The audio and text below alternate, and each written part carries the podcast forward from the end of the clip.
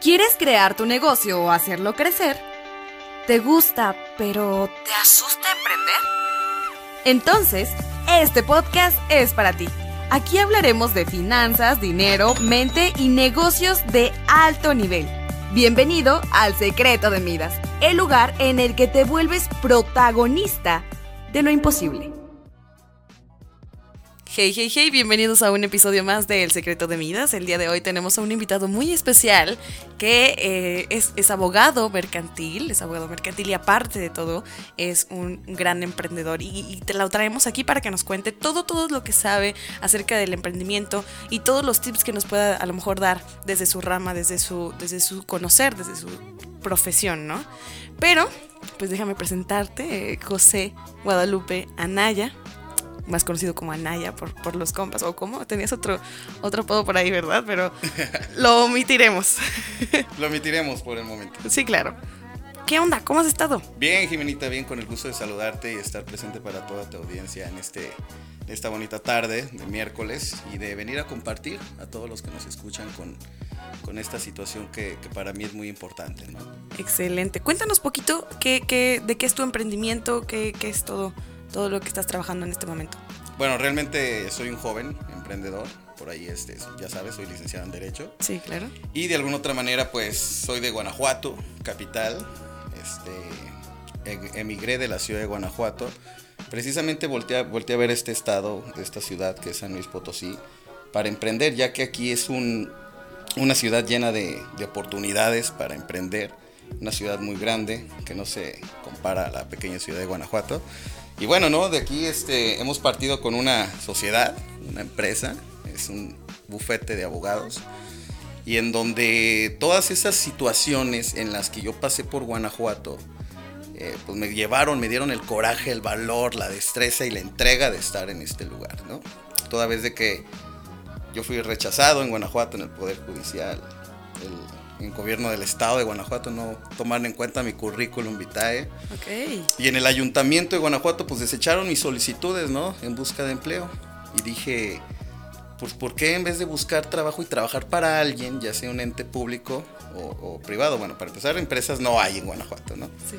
Pues me dediqué a, a emprender y emprendimos ahorita nuestro despacho jurídico en el cual damos atención y cobertura a personas morales, a personas físicas, a toda clase de, contiendas judiciales eh, enfocadas en el ámbito o en la materia mercantil, la materia corporativa, este, y bendito Dios nos ha ido muy bien, Jimenita. Gracias a Dios. Oye, qué padre. ¿Sabes? Es poco común que luego las personas que estudian X carrera hagan un negocio de su carrera, ¿no? Uno siempre se queda como, no, pues yo voy a buscar el trabajo en este lado y todo esto, pero al final de cuentas esto que me cuentas, a lo mejor lo cuentas como, ah, qué mal que no me aceptaron, pero realmente eso es lo que te impulsó a que el día de hoy seas una de las empresas de, atención jurídica o, o legal o fiscal o mercantil más importante ¿no? A lo mejor más fuerte.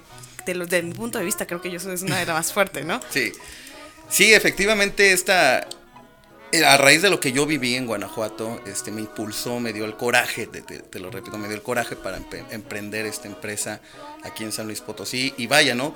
Emigrar, salir, lo, más importante de aquí para, para emprender es salir de tu zona de confort. Es lo primordial, salir de tu zona de confort salir de tu ciudad donde tienes todas tus, entre comillas, tus, tus comodidades, eh, tienes a tu familia, tu casa, tu cama, tus amigos, tus mascotas, y haces todo a un lado, haces todo a un lado y te agarras y te abrochas bien los pantalones, sales de tu ciudad, sales de tu zona de confort y llegas a un terreno donde no conoces a nadie donde no conoces a nadie y, evalúas el mercado competitivo y de alguna otra manera es, bueno, ciudad, la ciudad de San Luis Potosí es meramente industrial. ¿Qué es lo que necesita esta, las empresas que están establecidas aquí? Ah, bueno, necesitan a alguien competente, necesitan a alguien con las agallas necesarias y los conocimientos mercantiles para hacer frente a los criterios de esas empresas, ¿no?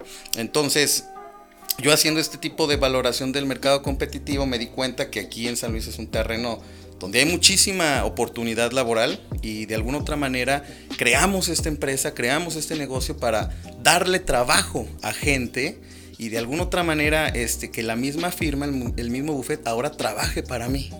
De alguna otra manera eh, atender o, disponerle un tiempo de la firma y ella solita va generando los propios recursos, los propios activos, que ahora de alguna otra manera estás del otro lado y dices, la firma trabaja solita para mí.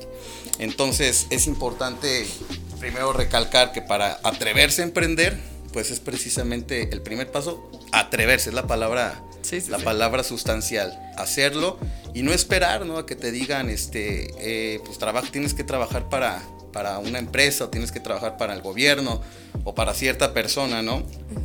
Yo creo que lo, fundamental es de que tú lo hagas, creas en ti primeramente, creas en tus potenciales y de alguna otra manera en un futuro pues materialices en la realidad esos potenciales y esas habilidades que tienes, ¿no? Como emprendedor en tu rama, llámese un médico, una enfermera, un contador, contador, un arquitecto. Sí, claro. En mi caso, un abogado. Y lo hicimos, ¿no? Yo soy una persona relativamente joven, entre comillas. Tengo 32 años. Entonces, gracias a que todo lo que viví en Guanajuato capital, al haber sido rechazado en Poder Judicial, en Gobierno del Estado, el Ayuntamiento, pues me dio el coraje de que, bueno, ¿no? ¿Por qué voy a tener que andar buscando, tocando puertas cuando puedo crear mi propia empresa? Puedo materializar en la realidad mis ideas y, es, y bueno, no el resultado es contundente, siempre es contundente. Estamos tan acostumbrados a que nos digan, naces, creces, trabajas 30 años de tu vida al servicio de, de un ente público, de una empresa, te jubilas y ya. Entonces yo me pregunto, ¿en qué momento disfrutaste la vida? ¿En qué momento te, lanzaste? ¿Cuáles, ¿Cuáles han sido tus retos, tus metas, tus pasiones? Y si realmente preguntarte a tus 50, 60 años, hacer un recapítulo de tu vida y dices, ¿realmente hice lo que me gustaba? Entonces, pues, pues bueno, ¿no? Aquí estamos. Sí, sí, sí. Eh, oye, yo, yo siento, bueno, casi siempre decimos por acá que suena muy bonito todo esto de emprender, ¿no? El, aventarte, el hacer cosas diferentes, pero tiene muchos retos también atrás. Y, me gustaría que me comentaras al menos dos retos importantes que te hayan marcado en todo este camino del emprendimiento. No, pues, o sea, retos los más difíciles que tengas por ahí, porque quiero que la gente que lo escuche diga, sí, emprender está bien bonito y suena bien padre, pero está esto también y tienes que prepararte para cuando te pase esto, ¿no? Claro, yo pienso que el primer reto en lo personal que pasé fue la competencia. Obviamente, como es una ciudad muy industrializada y hay mucho mercado y campo de acción, campo laboral, pues tú sabes que hay abogados muy, muy capaces, ¿no? Muy feroces a la hora de, de ejercer su profesión. Entonces, el primer reto que cuando yo llegué aquí fue empaparme de las leyes de San Luis Potosí. Recordemos que el código no sé, el código instrumental, el código procesal civil, un ejemplo, es diferente al código procesal civil de, Guanajuato, ¿no? Sí, claro. Entonces, sin embargo, en la materia en la que yo me dedico, pues es un solo código que rige a todo el país, que es el código de comercio. Entonces, este, el primer reto fue la competencia de la, de la contraparte, ¿no? Las habilidades de la contraparte. Y agarrarte de valor, armarte de valor y de alguna otra manera enfrentar tus miedos y enfrentar con base a ese coraje que tienes, venciendo tus miedos, enfrentar al reto, ¿no? ¿Qué quiere decir esto? Que me enfrenté con, al principio con abogados muy, muy buenos, la verdad. Abogados de, yo los llamo abogados de alto impacto, porque sí, te estamos hablando de señores ya de, que tienen en el ejercicio profesional 30, 40, 50 años de experiencia, ¿no? Sí. Entonces, ese es el reto, ¿no? Estudiar, en mi caso personal, estudiar primeramente, ver cómo actúa la contraparte, pensar, primeramente pensar en cómo, cómo derribar los argumentos de la contraria, ¿no? Establecer este, ahora sí que una, una idea, una estrategia para derribar los, las ideas o las estrategias o la, forma en la que ellos piensan, ¿no? Yo, yo pienso que hay que pensar como piensa la contraria, ¿no? Y, y ver en base a eso cuáles son los elementos que le adolecen para ahí atacar. Entonces yo creo que ese, ese fue el primer reto. Este, primeramente, pensar como la contraria, ¿no? Enfrentarme a esos, a esos bufetes, esas firmas y cada una de ellas, bueno, no menciono nombres, pero a las sí recuerdo una en particular que, que sí dije, wow, mis respetos, ¿no? La verdad sí, abogados muy experimentados este, aprendí mucho de ellos en los juicios y a pesar de que eran mi contraria, yo aprendí bastante y me seguí documentando e investigando, investigando, haciendo un meticuloso análisis de ello y de alguna otra manera eh, las habilidades que yo ya tenía las potencialicé, las perfeccioné para que en juicios posteriores, pues de alguna otra manera aplicar diferentes destrezas encaminadas a un mismo objetivo, que es ganar los juicios. Entonces, el segundo reto, pero no por eso menos importante, es dejar atrás todo. Dejar tu vida en Guanajuato, dejar a tu madre, a tu padre, a tus hermanos, este, bueno, dejé a mi madre, a mi padre, a mis hermanos, a mis tíos, familia, pues, mis amigos. Ahí en Guanajuato Capital ahí tengo una pasión, que es la, la, la estudiantina de Guanajuato. Sí, sí, sí. Entonces yo llevaba 18 años, 18 años ininterrumpidos de estar en la, en la estudiantina, ya sabes, las capas, los listones, la música, las mandolinas, guitarras. Y es dejar todo atrás, ¿no? Todas esas situaciones porque yo pienso que todo en esta vida son por épocas. Yo pienso que todo en esta vida es por, por etapas. Entonces tienes que dejar atrás y tiene que morir la, la persona que era antes para que surja una nueva y mejor versión de ti.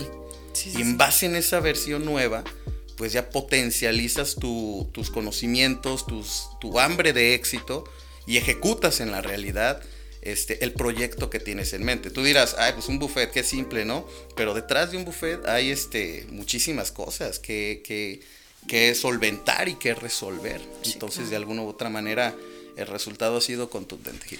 Hay mucha gente que, que pasa por todas estas etapas, ¿no? En donde a lo mejor ya luchó, entre comillas, con la competencia, le fue mal, a lo mejor eh, tuvo que dejar a su familia, pero ahora está sufriendo de alguna manera porque no, no si- se siente mal de que los dejó. ¿Cómo has logrado pasar todos estos obstáculos, sabes? Porque al final yo sé que nos fueron mariposas y corazones todo el tiempo, ¿no? Tuviste que haber tenido algún momento en el que dijeras, es que, ¿qué hice, no? ¿Por qué me vine hasta acá? ¿Cómo lo superaste? Mira, en este tipo de situaciones hay algo muy elemental y yo creo que, que tu audiencia estará de acuerdo conmigo. Es creer primeramente en Dios y luego en ti. Tienes que creer en ti y recordar que nada es gratis en esta vida. Hay que sacrificar algunas cosas por otras. Y de igual manera, ¿no? Yo el Día de las Madres estuve aquí en San Luis, en el cumpleaños de mi madre. Estuve aquí en San Luis, en el cumpleaños de mi hermano, que lo amo con toda mi alma. Estuve aquí en San Luis. Entonces, tú ves, por ejemplo, al empresario exitoso, a la emprendedora exitosa, ¿no? Esto de que, de que tienen sus carros y tienen sus lujos, tienen sus viajes, sus yates, sus paseos por todos lados, por el mundo. Pero no te preguntas qué es lo que ellos dejaron de hacer para estar en ese lugar. ¿Qué sacrificaron, no? Eh, ¿Qué sacrificaron? Yo, Sí, por ejemplo, sí. sacrifiqué el tiempo de estar con mi familia para estar en el lugar donde estoy. Pregúntate a ellos, a grandes empresarios, qué es lo que han dejado de hacer. Y pregúntate tú, qué no has dejado de hacer y por qué estás ahí en ese mismo lugar. Porque Claro. hay mucha gente que dice, es que ya ha llegado el momento de darle una, un giro de 360 grados a mi vida. Y haciendo el giro de 360 grados estás exactamente en el mismo lugar. Sí, claro. Entonces yo pienso que es el giro de 180 grados, ¿no? Sí. Y preguntarte a ti mismo, ¿qué es lo que estoy dejando de hacer para, para poder llegar a la meta, para poder llegar a, a- a donde quiero estar? Yo pienso que en esta vida todo tiene un sacrificio y debes de sacrificar unas cosas por otras, ¿no? Pero a fina- al final del camino vas a poder decir orgulloso, valió la pena. ¿Cuáles son esos momentos que te hacen decir, sí valió la pena lanzarme, sí valió la pena haber sacrificado esto? Yo creo que ver la, la cara de satisfacción de mis clientes, al que ellos llegan angustiados al bufete, llegan, llegan angustiados a tu despacho, bueno, mi despacho en, particular, mm, llegan en un sentido de, de que le resuelvas la vida prácticamente, porque de ello depende, no sé, ejemplo, ¿no? Llega una cliente y me dice, es que expedí una factura a tal empresa y no me quiere pagar, pero ya se la di, yo necesito ese dinero porque, no sé, van a ser los 15 años de mi hija y no tengo dinero, ¿no? Ayúdeme, licenciado. ¿Cuándo son los 15 años? En seis meses, pero no tengo dinero, necesito ese dinero. Y haces lo que tienes que hacer bajo los juicios que la ley te propone y, y le recuperas esa cantidad y haces el cobro eh, forzoso de esa factura. Y llegas y le dices, señor, aquí tiene su sentencia, este, vamos a tramitar la ejecución en próximos días.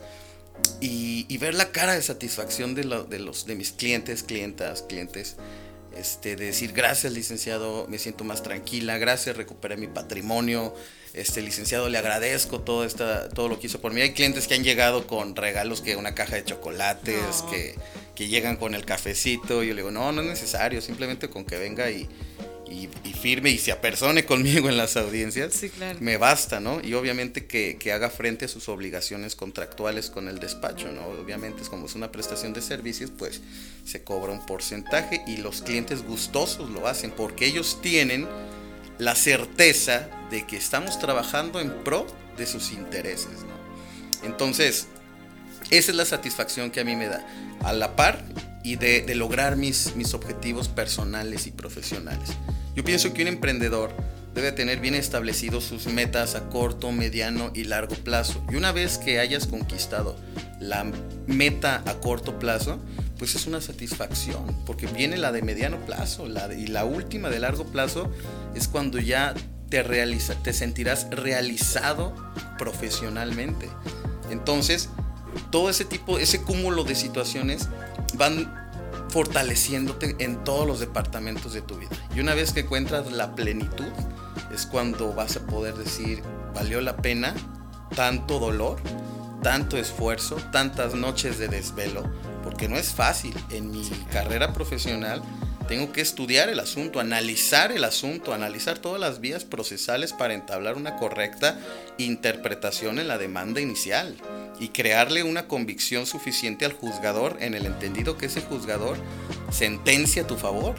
O sea, el juez te dice, a ver, dame el hecho, que yo te daré el derecho. Entonces, este, tú tienes que activar esa función jurisdiccional y cuando ganas un asunto, ver la cara de mis clientes de decir, gracias licenciado, este, para mí es muy satisfactorio.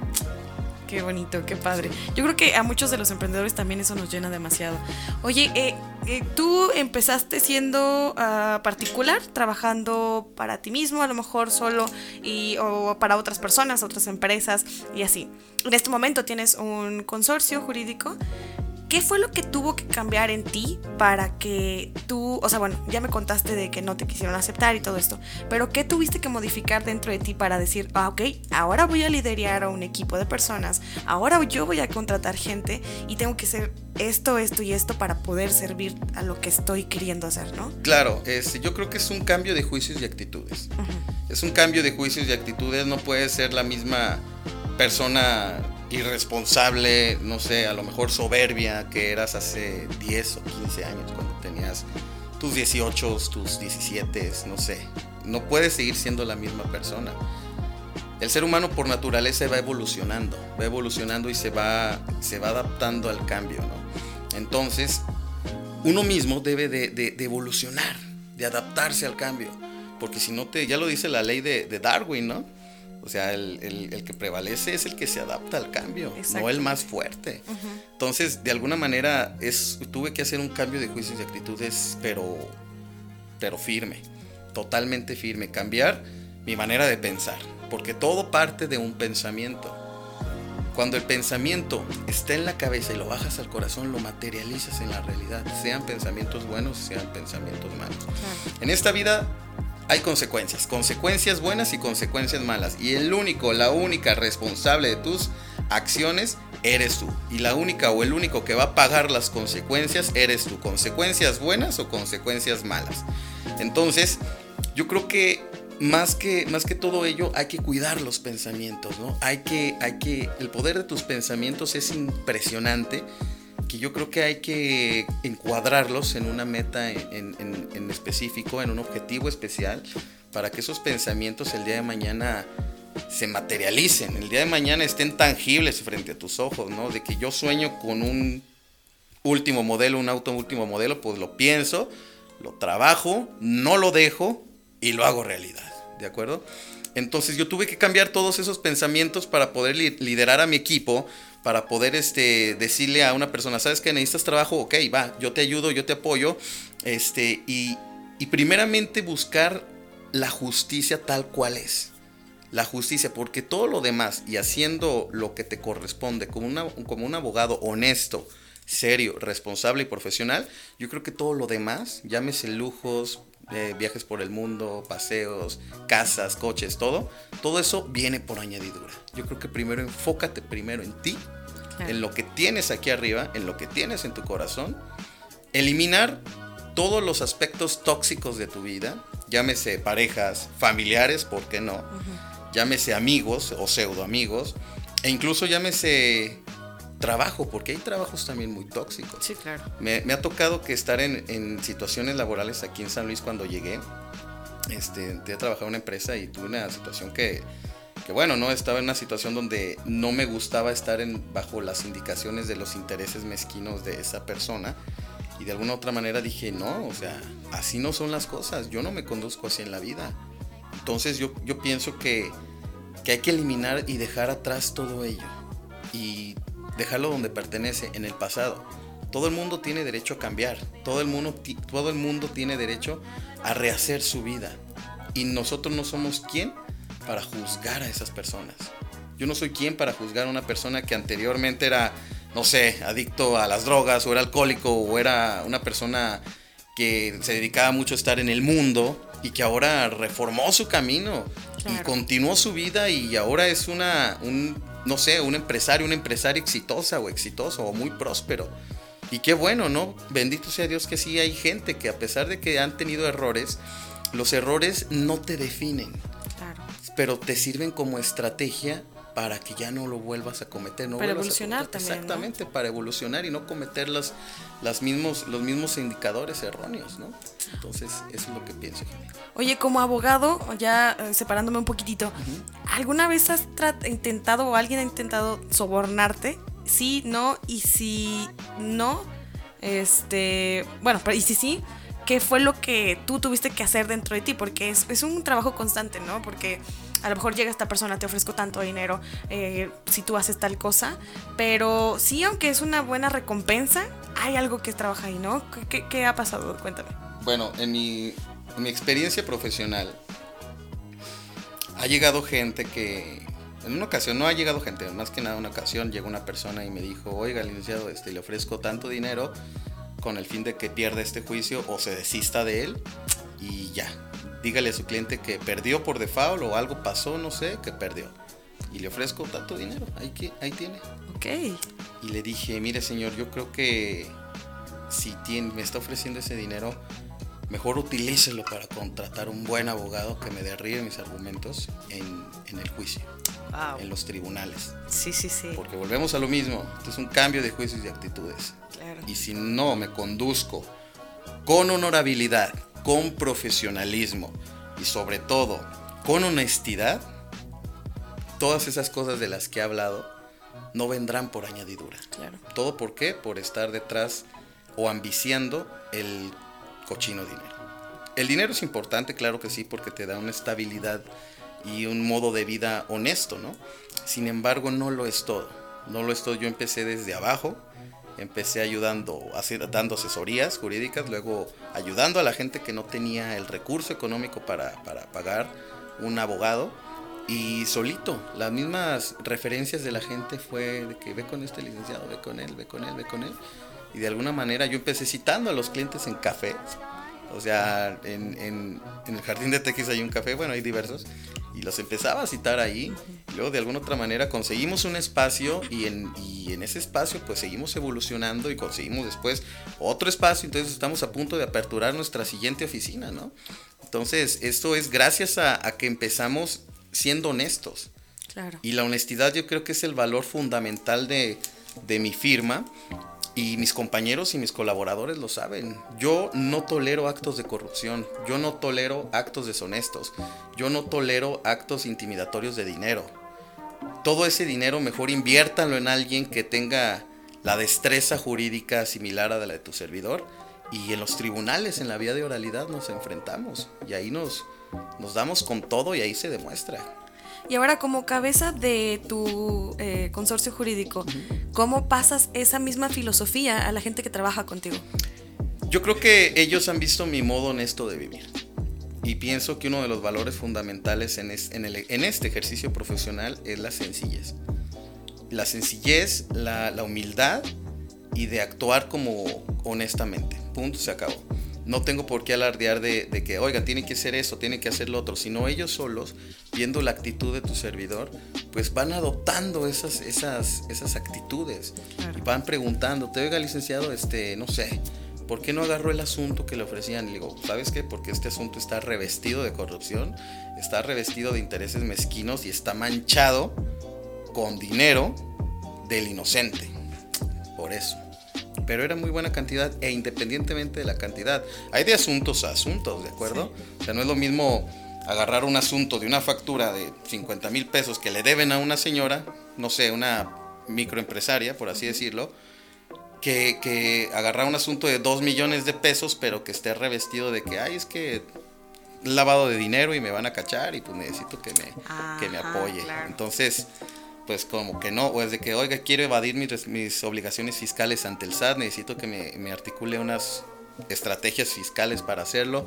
No, señora, no, señor, mejor pague. Así de fácil, así de sencillo. Me han tocado clientes que me dicen, Oiga, es que me quieren embargar de Coppel, me quieren embargar de Electra. ¿Cuánto debe? No, es que 5 mil pesos, 6 mil pesos. Ah, ok. ¿Y los debe? Sí, sí los debo. Y reconoce que le debe. Sí, pues páguelos. Es que no les quiero pagar. No, pues no, no cuente conmigo. Sí, claro. O sea, si pides un préstamo ante una institución financiera, pues tienes que pagar. Nada es gratis en esta vida. Pero es que no quiero pagar. Tramíteme un amparo. Y luego, el amparo no se, no se creó para esos fines. Se creó para proteger los derechos humanos de las personas como gobernados. No se creó para. A esa señora no quiere pagar, pues vamos a creer al amparo. Imposible. Sí, claro.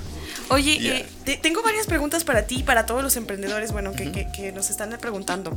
Yo y bueno, muchos de los que nos están escuchando seguramente apenas están iniciando con este mundo de emprender y no saben qué tan importante puede llegar a ser el conocer las leyes, el conocer a lo mejor o tener un respaldo de a lo mejor un abogado, documentos, acuerdos, todo esto. ¿Puedes platicarnos un poquito por qué es importante sí conocer qué, eh, documentos son importantes para tu negocio? Claro, este, yo creo que lo primordial es formalizar tu negocio. voy a poner un ejemplo Mm, muy, muy genérico, ¿no?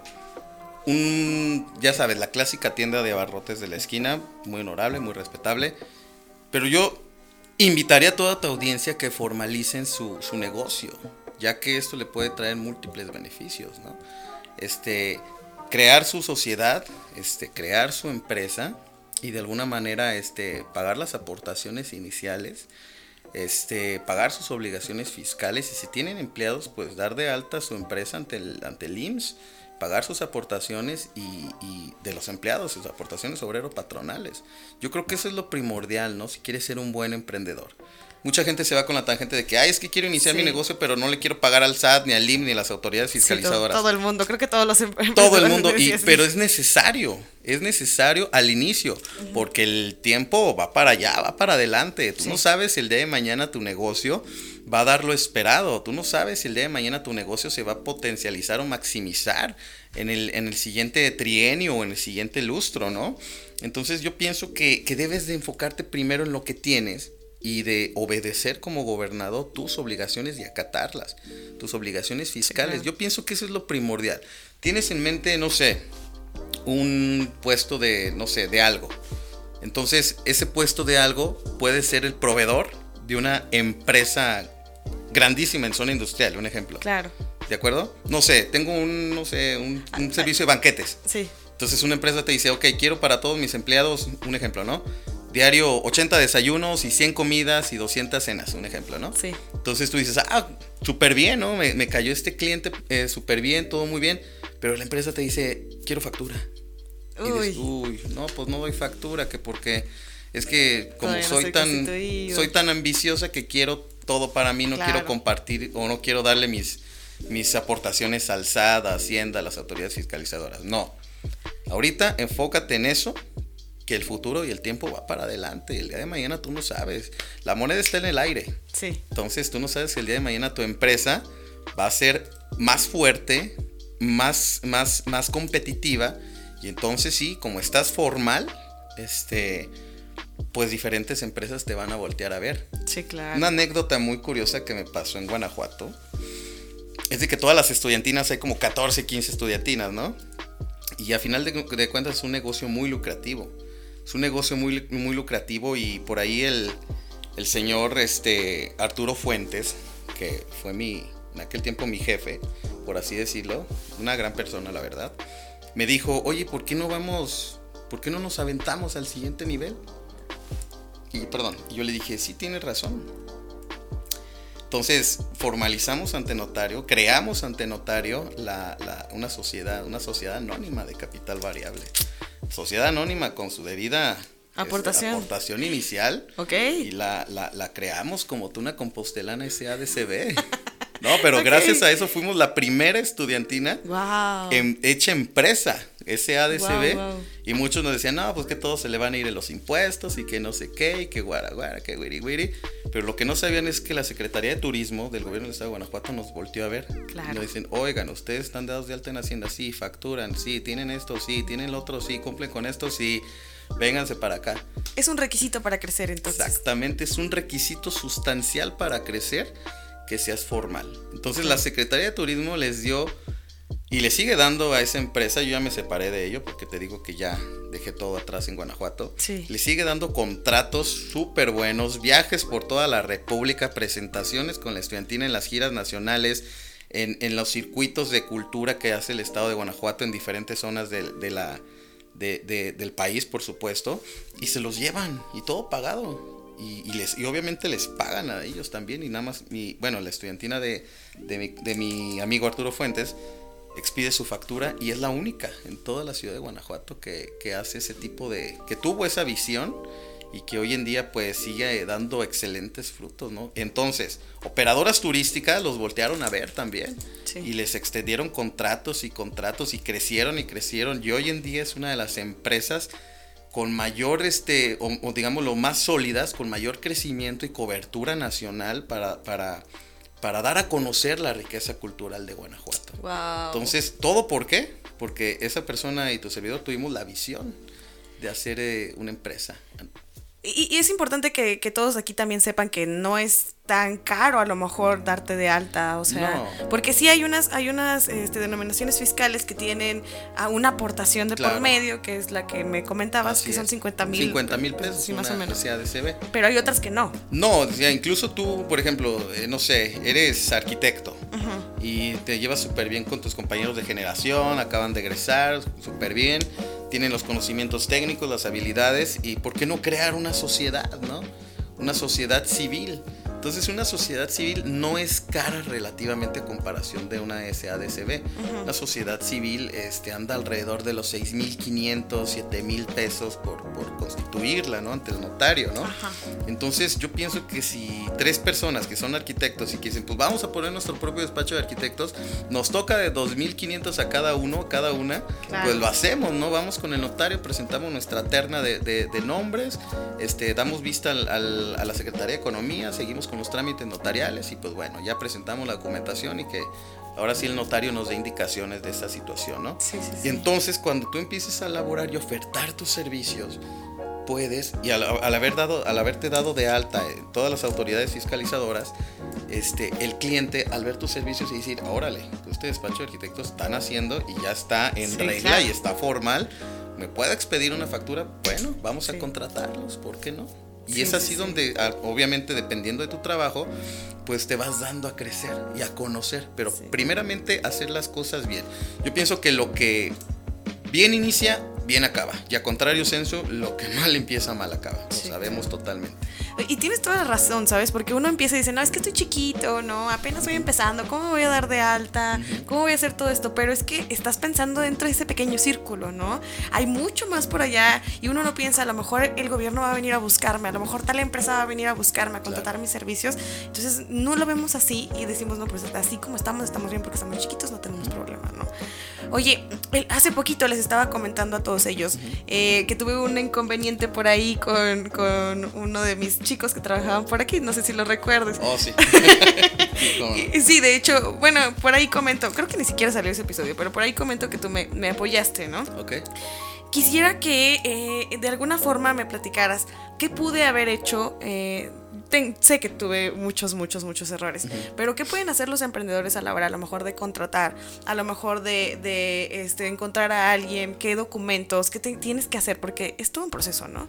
Claro, para contratar a una persona, primeramente enfócate en el perfil. Claro. Primero. Y enfócate a ver qué, qué tipo de persona es, para empezar. ¿Sí? Sí. O sea, no basta también de que, wow, es una persona súper talentosa, súper esto, súper lo otro, pero es sumamente tóxica, que tiene un antecedente laboral muy tóxico. Claro. Pues yo sí le pensaría, ¿no? Eh, yo creo que las referencias son muy importantes de tu personal. ¿Dónde han trabajado? ¿Qué han hecho? Y preguntarles tú como patrón, ¿qué es lo que esperan de la vida? Porque hay Ok. gente te dice, hay gente que me dice en lo personal, es que yo nada más quiero aprender.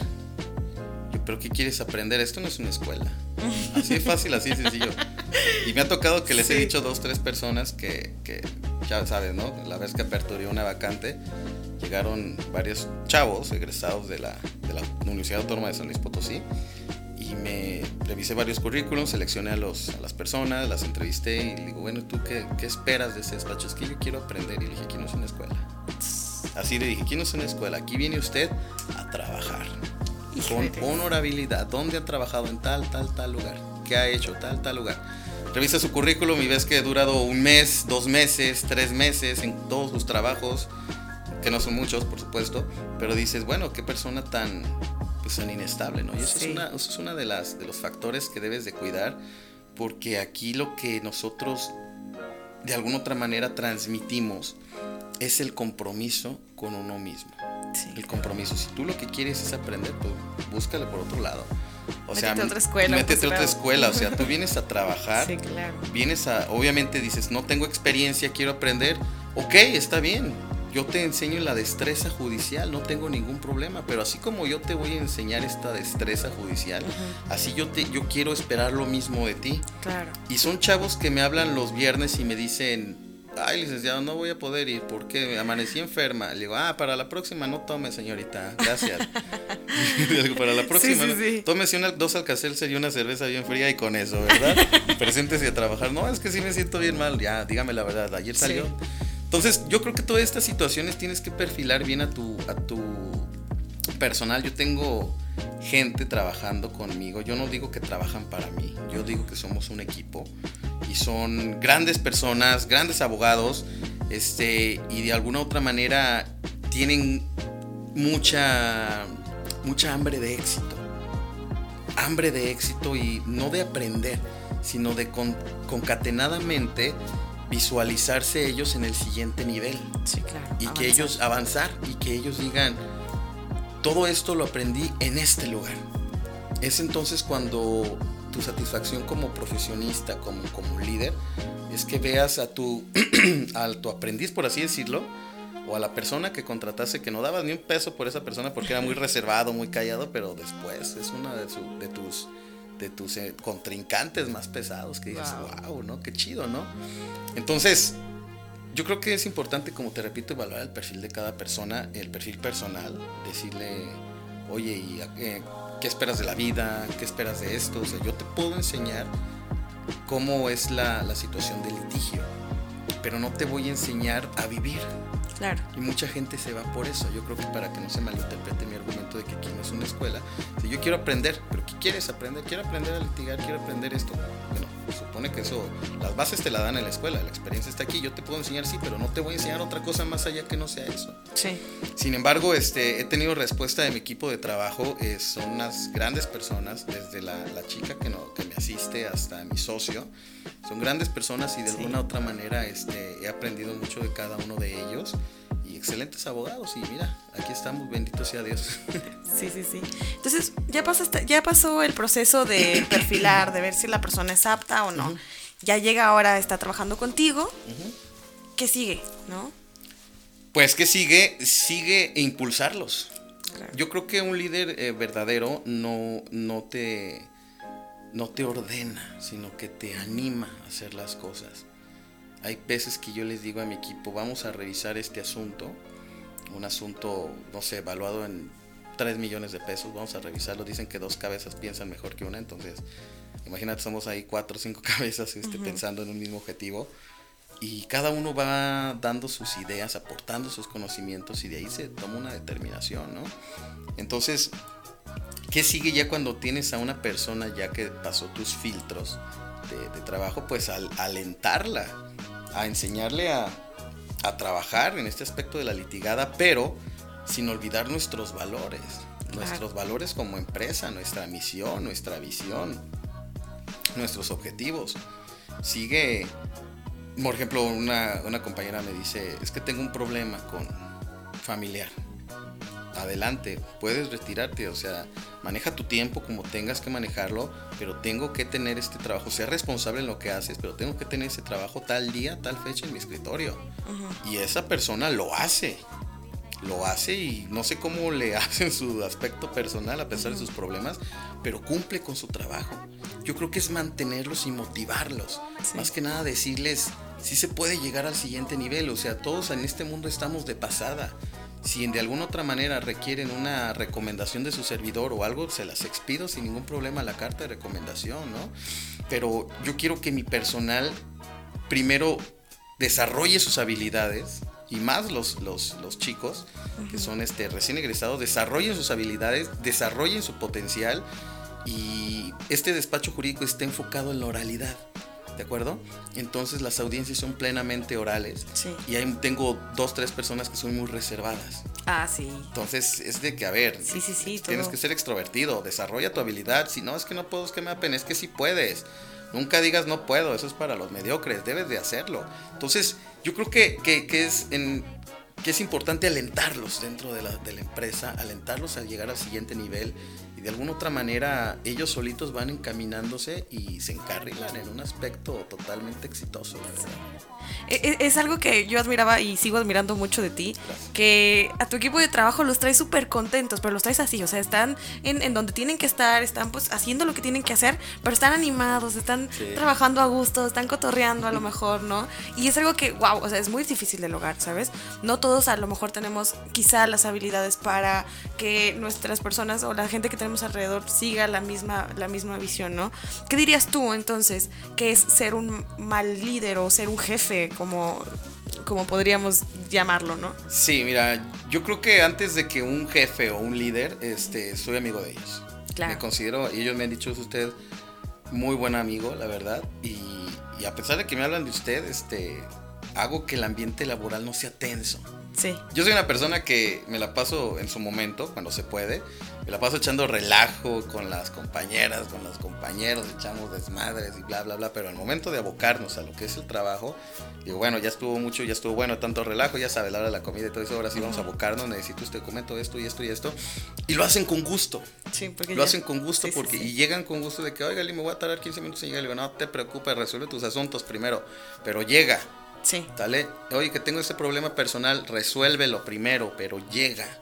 ¿Sale? Resuelve lo que tengas que resolver, pero cumple con tu trabajo. Si no puedes, habla conmigo. A mí me gusta que me hablen con la verdad. Sí, sí, sí. Habla conmigo y dime las cosas tal cual. Oiga, licenciado, la neta agarré la borrachera bien gacho ayer. Yo ya ando bien crudo. Dímelo así, tal cual. No te voy a decir nada pero cumple con tu obligación. O sea, tú no vienes a trabajar el sábado, el domingo, a lo mejor el sábado y el domingo lo utilizas para cubrir el día, o sea, en tu casa, para cubrir tus obligaciones que faltaste el viernes. Claro. Y el lunes ya me presentas el proyecto que te encargué, sin ningún problema. Entonces, ellos ven que yo les doy la oportunidad de que no pasa nada, pero nada más ser responsable. Sí. Y ellos se motivan, porque un jefe clásico, el, convencional de que, oh, sí, faltaste, te voy a descontar el día, o ya no te voy a pagar completo. Yo creo que eso ya, ya quedó atrás. Muy ambiguo. Es muy ambiguo ya, y aparte muy trillado, ¿no? Sí, sí. Hay gente que se pone en su papel y en su estafeta de jefe totalmente válido, pero yo creo que no se ponen a ver las necesidades que tienen sus clientes. Tan solo... Y, y la gente que colabora con ellos, ¿no? Fíjate que yo como jefe tengo experiencias muy amargas, la verdad. Bueno, o sea, en el aspecto de, ser un jefe o líder, toda vez de que mi madre trabajó mucho tiempo, toda su vida más bien, para el Poder Judicial de la Federación en Guanajuato. Entonces yo tenía de la edad de 7, 8, 9 años y y ella me llevaba a trabajar en las tardes. Ella trabajaba mañana, tarde y noche. Yo salía de la primaria a la una de la mañana en Guanajuato, como todo está muy cerca, y me iba caminando al, Tribunal Federal donde ¿A la una de la mañana? perdón, a la una de la tarde. Ah, sí, perdón. la una de la, bueno, la costumbre. como ya son mis horas. Ya son, mis horas. normales. No, a la una de la tarde salía de, de, la escuela de la primaria y me iba al trabajo de mi madre. Y ahí permanecí hasta las 10, 11 de la noche, de lunes a viernes. y yo veía cómo mi madre era humillada por sus jefes. ¿En serio? Sí, de al grado de que sus jefes le decían, este documento está mal, y se lo rompían en la cara y lo tiraban al bote de la basura, y le decían, vuélvelo a hacer, y recógelo del bote de basura. ¿Cómo crees? O sea, no me da pena decirlo, pero yo me acuerdo mucho de esa de esa situación y dije, no, esto no debe ser así. Y lo tengo tan presente, a pesar de que tenía como 8 o 9 años, que, fue, para mí fue una, pues algo, imagínate, esa edad, ver a que otro sujeto, que es un magistrado federal con mucho poder, con mucho prestigio, haya hecho eso contra un ser humano en las mismas condiciones, pues no está chido, no está padre. Sí, claro. Entonces yo dije, yo no voy a ser así de grande. Y el, ya, ya soy grande y no soy así, pero tampoco dejo que se me trepen. Era lo que te iba a decir. Hay una línea muy delgada entre sí, me caes bien, nos caemos bien, y luego las responsabilidades, ¿no? El respeto, quizá. Claro, y ellos lo saben, mi equipo de trabajo lo sabe. Me lo saben de que cuando es trabajo hay que trabajar. Yo no tolero las, las, ¿cómo te explico? Las mentiras en el despacho. No las tolero. ¿Hiciste el trabajo sí o no? No, no lo hice. ¿Por qué no? Por eso. Nada más te voy a pedir que seas más responsable. Sí, soy tu amigo, nos llevamos poca madre, nos llevamos súper bien, pero este, sí te voy a pedir de que hay una línea del respeto. Hay una línea de respeto y yo también, como, como jefe de ellos, me doy a respetar. Me doy a respetar y ellos lo saben. Estamos hablando de chavos de 22, 23, 24 años, ¿no? Que están en la mera cúspide, por así decirlo, ¿no? Que todo el mundo pasó por eso, ¿no? Yo también cuando tenía su edad me quería comer el mundo, ¿no? Recién egresado de la facultad de Derecho y vámonos de fiesta, que no sé qué. Pero, ah, que mi jefe está bien joven, pero a la hora de la hora ellos lo saben, porque también tengo mi carácter y también tengo de que vamos a trabajar, es porque vamos a trabajar, vamos a echar relajo, es porque vamos a echar relajo. Y ya yo creo que hay como que un equilibrio en todo eso y mira, bendito sea Dios, jamás han, mis colaboradores han pasado esa línea del respeto. Era lo que te iba a preguntar, ¿te ha sucedido? Jamás, jamás en la vida. Tengo por ahí a, una chica, a otros dos chicos, mi socio, y jamás hemos pasado la línea del respeto. Aparte porque mi socio ya es una persona respetable y es un señor, este, pues con padre de familia, casado, sus hijos, y sus hijos ya grandes. Y bueno, no, yo creo que hay como que mi socio muy experimentado, yo treintañero, mis compañeros en los 20, este, la recepcionista de los 18, 20 todavía, y como que hace, hay una sinergia y un ambiente muy hacen un super equipo. ya, ya de por sí tú y este tu socio, que ya después lo, invitaremos también, eh, mi queridísimo Bernal. Así es. Eh, sí, sí se puede decir. Sí. Ah, ok. Yo, por eso es que volteé así como. ¿Qué, digo? Se me fue la verdad. No, no te preocupes. Bueno, igual, toda esa parte va recostada. Pero siempre los he visto y es una sinergia súper padre, ¿sabes? Es, como que sí, la experiencia, la juventud, la alegría, el, como la parte más formal, ¿no? Claro. ¿Qué, qué otra cosa te iba a preguntar? Eh.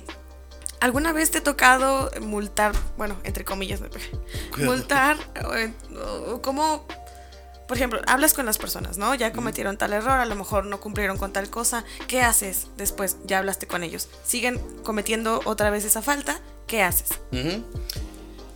Bueno, se le da una, un aviso preventivo. Un aviso preventivo de que no puedes presentarte así trabajar en estado de inconveniente. Bueno, no estado inconveniente, sino crudo. Sí. ¿Por qué? No es inconveniente. Es inconveniente. O sea, yo también a su edad, yo eché mucho despapalle, la verdad, eché mucho desmadre a su edad, pero pero si no puedes presentarte así, que sabes que mejor vete a descansar. Vete a descansar y que sea la primera y última. No por ti, sino porque llegan los clientes, ve, te ven, o simplemente, no sé, en el lugar donde estás trabajando huele a gel antibacterial, o sea, por no decir alcohol. Sí. Pero no es el gel, eres tú que apestas a puro alcohol. Y entonces sí me ha tocado de que situaciones en las que, ¿sabes qué?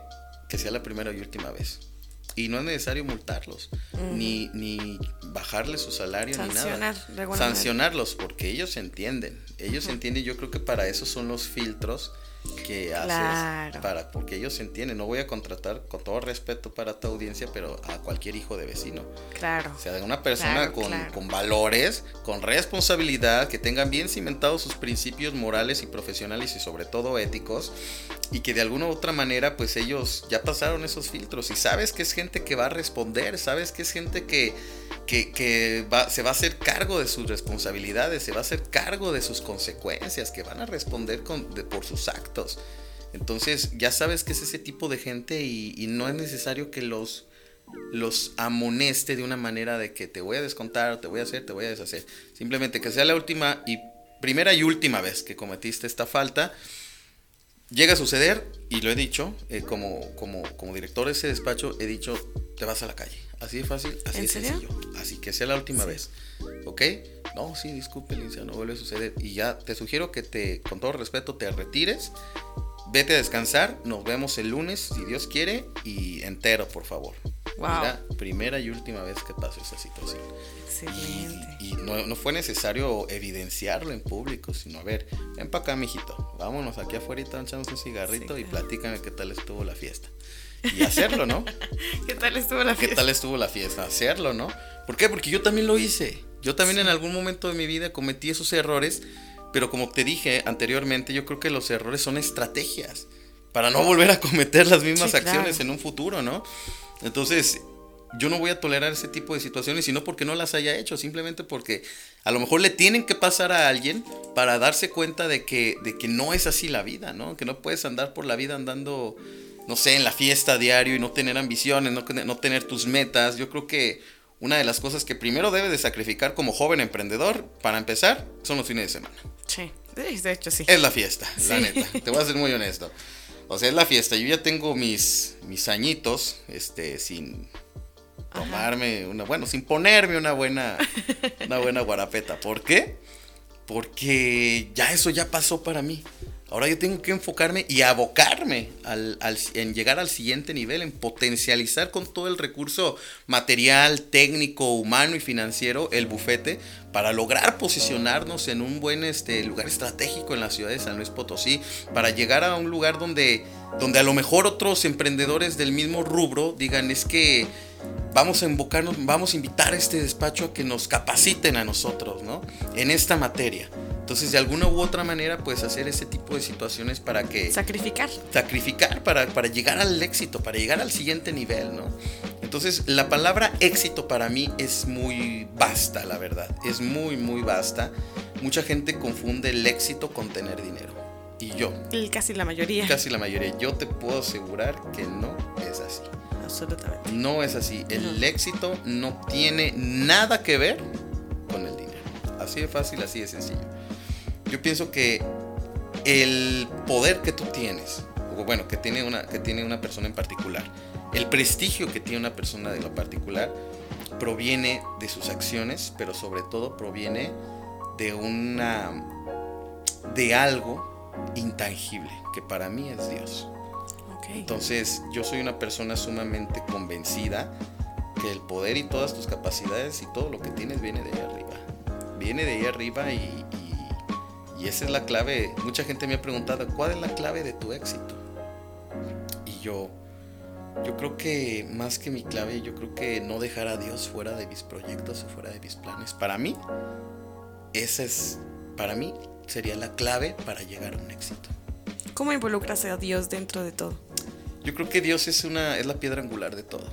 Yo creo que Dios es la es la piedra angular de mi vida, de mi bufete, es la piedra angular que, que me sostiene aquí en San Luis Potosí. Yo no tengo a nadie aquí en San Luis.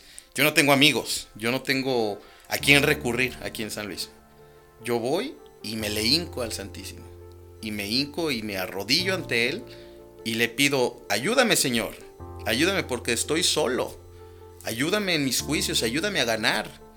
He recibido cierto tipo de amenazas, me han amenazado la contraparte. Y yo les he contestado que yo tengo un Dios muchísimo más fuerte y poderoso que ellos. Ayúdame a ganar. Y créemelo, Jimena, que, te escucha.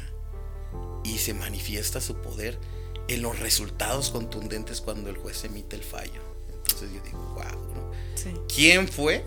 O sea, no hay explicación, fue Dios. Entonces ahí viene que que no tendrías poder sobre mí si no se te hubiera dado desde lo alto. Entonces, pues Dios yo creo que es la piedra angular en toda mi vida. Había una persona que, me había comentado en algún momento que él decía, es que si tú no crees en Dios, o sea, puedes creer o no creer, pero si tú no lo crees, eh, hay algo también dentro que se rompe, ¿sabes?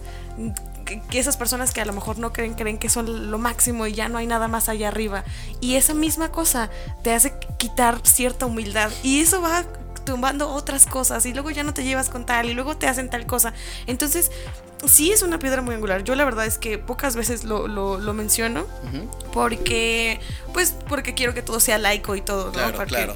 respeto que a veces la- las, algunas personas no, no creen y todo esto. Claro. Pero, pero es bueno que lo mencionemos justo en este momento. Para mí también ha sido una persona, una- un, bueno, un ser muy importante. Claro. Y llegué a conocer en algún momento un empresario que igual en algún momento se los presentaré, que él decía, yo estaba sin nada, sin nada, en una banca del centro, tirado. Y simplemente volteé arriba y le dije, yo sé que en algún momento me vas a ayudar, ¿sabes? Yo sé que en algún momento vas a venir y vas a hacer toda tu magia, ¿no? Qué hermoso. Y que ahorita estoy aprendiendo lo que tengo que aprender. Yo creo que solamente quien ha estado o solamente quien ha vivido o ha conocido el verdadero infierno puede hablar de un Dios que convierte las ruinas en obras de arte. Sí, claro. Entonces, yo en lo personal, yo no le puedo llamar éxito a lo que tengo, sino que es, son manifestaciones de Dios. Y, y son situaciones que se me ha dado desde lo alto, porque yo se lo pedí con todo mi corazón. Y lo he conseguido. Entonces Dios me ha respondido de una manera muy rápida y muy veloz a todo este tipo de situaciones. Mucha gente se puede preguntar, ¿por qué me va mal en la vida? ¿Por qué estoy así? ¿Por qué no tengo clientes? ¿Por qué fracasó mi negocio? ¿Por qué esto? Y no se ponen a pensar de que, de que a lo mejor tu vida no depende de ti, sino que tu vida depende de un poder superior. Está, la ciencia lo reconoció, o sea, la ciencia reconoce la existencia de Dios. Entonces solamente que nuestros, nuestras pasiones, nuestros defectos de carácter, nuestros, nuestras situaciones que tenemos negativas en nuestra alma, en nuestro corazón, no nos deja ver más allá de lo que... El ego. De, ajá, el ego, Sí. soberbia, este, envidia, la gula, la gula de tener dinero, de acumular riquezas, Claro. no nos deja ver más allá y no nos deja poner nuestra vida al cuidado de, de Dios. Entonces cuando yo siempre tengo, he tenido siempre esta filosofía muy presente en mi vida de que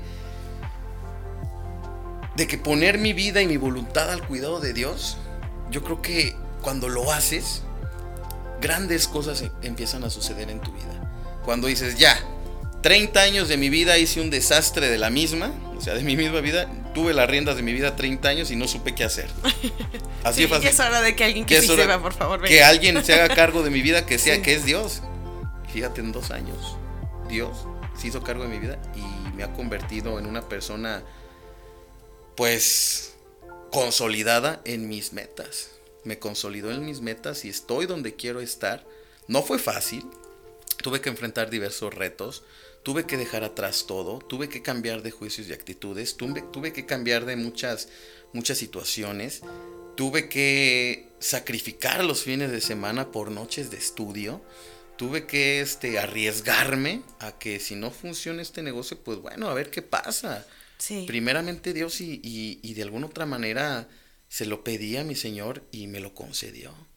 Entonces yo no creo en las casualidades. A toda tu bonita audiencia que nos escucha, yo siento que no, no hay casualidades en este mundo. Todo pasa por algo. Claro. Cuando termina esa misión, simple y sencillamente la situación desaparece o la persona desaparece. Sí.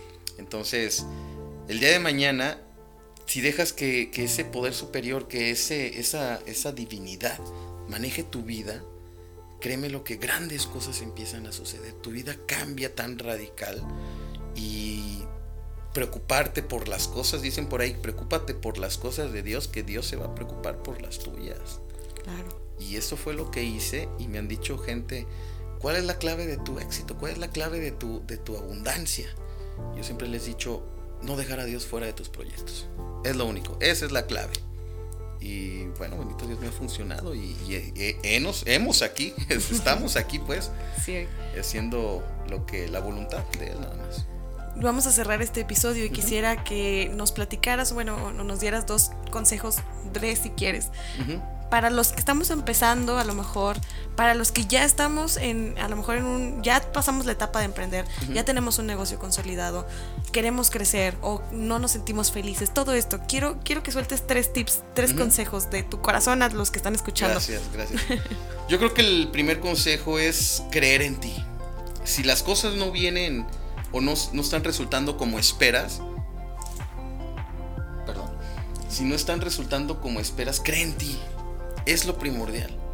Cree en ti y, y en tus capacidades, en tus habilidades. Fortalece lo que tienes. Es mi, segunda, mi segundo consejo. Fortalece y potencializa lo que tienes. Invierte. No dinero, sino invierte esfuerzo, tiempo, recursos económicos también. Invierte todo lo que tengas a tu alcance para conquistar tus metas. Y tercera, no te rindas, resiste. Resiste, te está, a lo mejor estás siendo pasado por el crisol del fuego, pero el día de mañana va a estar bien fortalecido. Resiste. Y no de que te resistas al cambio, ¿no? Sino resiste esta penosa situación si estás pasando por un momento este, no muy bien porque el día de mañana va, va, a haber un nuevo amanecer y vas a poder continuar. Y si todo se va a la fregada, no pasa nada, vuelve a iniciar. Roma no se construyó en un día. Claro. ¿Sí me explico? Sí, sí, sí. Entonces vuelve a empezar. Si no funcionó, bueno, reinvéntate, reinventa tu negocio, este, ramifícalo, eh, crea nuevas ideas, aporta nuevos conocimientos, este. Ofrece tu, tu, empresa, tu negocio para, para, becarios, para practicantes, que ellos se unan a tu talento, explota el talento de tus becarios, de tus practicantes. Este, de alguna otra manera todos tenemos una habilidades, este, dones, tenemos este, aptitudes que pueden funcionar en tu empresa, ¿no? Visualiza cuál es la, cuáles, cuáles son tus metas, hacia dónde quieres llegar y qué has dejado de hacer o qué has hecho para conquistar tus metas, ¿no? Yo creo que eso es lo primordial en todo emprendedor. Este, y si tienes 20, 25, 30, 40, 50, 60 años, nunca es tarde. Nunca es tarde. Te puedes poner a pensar de qué voy a invertir. O sea, tengo, no sé, una, una lanita ahorrada por ahí. ¿Qué voy a hacer con ella? Mejor preocúpate porque esa, esa, ese dinero trabaje para ti en vez de querer, este, voy a poner un negocio. No, mejor ponlo a trabajar tu dinero. Sí. Mucha gente se da por la idea de que voy a poner un negocio. No, ponlo a trabajar primero y con los rendimientos que, obtengas de poner a trabajar tu dinero en una inversión, pues ahora sí pones un negocio bueno, ¿de acuerdo? Que te dé los, los rendimientos o las, las, las ganancias que tú esperas. Y otro más, yo creo que cambiar, cambia, reinvéntate, transfórmate. Este, si no sé, de, que soy una persona sumamente, exploto demasiado, ¿no? O de que soy intolerante, pues trata de, tranquilizarte y de cambiar tus pensamientos, de cambiar tus actitudes y de fijarte una meta y postrar tus pensamientos en esa meta y creer en ti. Si nadie cree en ti o si te sientes solo en tu negocio o si estás pensando de que, ay, no, es que nadie me da trabajo, no sé qué hacer, quiero emprender, pues yo creo que cuentas con Dios, con tu ángel y contigo mismo por lo menos ya son tres que están contigo. Sí. Toda, toda tu, tu guardia Así es. Qué hermoso, qué padre. está padrísimo poder comentar esto dentro de los podcasts. A veces eh, la gente se queda mucho, más los, los que estamos en este, esta rama, en este apartado, ¿no? Se quedan mucho como, ah, los negocios solamente son eso, frío, ya se acabó, ¿no? Dinero y, listo. Pero yo siempre he creído que hay una parte bien interesante que nadie toca, que es el tener un emprendimiento consciente, ¿no? Porque no solo es crecer el negocio, es crecerte a ti mismo, crecer a los que están alrededor. Y, todo esto que nos compartes es algo muy, muy, muy valioso para todos los que estamos escuchando. Y, este, te agradezco mucho, mucho por estar aquí. Eh, ya por último, quiero que me des un consejo, nos des un consejo. Claro desde tu eh, área profesional que nos ayude a los emprendedores a los que estamos empezando. Bueno, este, a toda tu audiencia que nos está escuchando, pues de alguna otra manera pueden acercarse con su servidor. Claro, este, sí. Pueden acercarse con su servidor y, y les podemos orientar para que potencialicen su marca, su idea, su negocio, que lo formalicen y este para que tengan su respaldo jurídico que se acerquen con un servidor y podemos desarrollar en cada uno de ellos una buena estrategia y los podemos orientar y asesorar qué es lo que les conviene más, dependiendo del rubro que les haya, que ellos hayan elegido, qué aspectos fiscales les conviene más, qué aspectos jurídicos son los adecuados para ellos. Oye, qué padre. ¿Algún teléfono que nos dejes? Redes sociales, algo para que te puedan contactar en caso de que estén por acá. Pues, bueno, puede ser a nivel internacional, perdón. Sí, a nivel nacional, claro que sí. Mi, mi teléfono es el 44 43 15 3944. En redes sociales estamos como expertenjurídico.com, bueno, experta en Facebook, expertenjurídico.com, este, anaya.santoyo arroba expertenjurídico.com, el correo institucional, este, JG Anaya en, en, la, en la red social Facebook. Y este, pues bueno, me pongo a sus órdenes para cuando quieran este, algún tipo de asesoría corporativa, una creación de empresa, pues lo podemos hacer sin ningún problema. Excelente. ¿Algún descuento si mencionan que te escucharon aquí en Por el Secreto de Midas? Claro que sí. sí, claro que sí. Les ofrezco un descuento especial Vale. este, al decir que, que escucharon esto en el podcast El Secreto de Midas. Y de alguna otra manera, que- pero que me lo digan de frente. Sí, Ah, sí, hicimos esto, esto, lo escuchamos. Ah, perfecto. Yo creo que un 50% de descuento estaría bien. ¿De acuerdo? Nada más por eso. Muy bien, muy bien. Pues, pues muchas gracias, muchas, muchas, muchas gracias, Anaya. Gracias por tomarte el tiempo de venir y te No, agradecemos mucho por todo, todo lo que nos comentaste. Gracias a ti, Geminita. Yo creo que fue fascinante toda esta charla y espero no sea la última. Claro que no. Hasta luego chicos, muchas gracias por escuchar este episodio. Sabes que puedes seguirme también en mis redes sociales como jimena.morlaes en Instagram o El Secreto de Midas en Instagram. Es un placer tenerte por aquí escuchando, eh, eh, platicando contigo a lo mejor en una, en una plática tan amena como es, es esta. Y ojalá te sirva todo lo que hablamos por aquí. Es todo, es para que crezcas, para que crezca lo que estás emprendiendo y para que tus sueños en algún momento se hagan realidad. Hasta la próxima.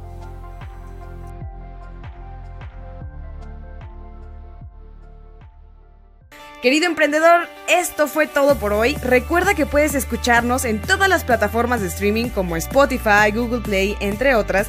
Y pues se despide Jimena Morales. Esto fue El Secreto de Midas, el podcast donde te vuelves protagonista de lo imposible. Hasta la próxima.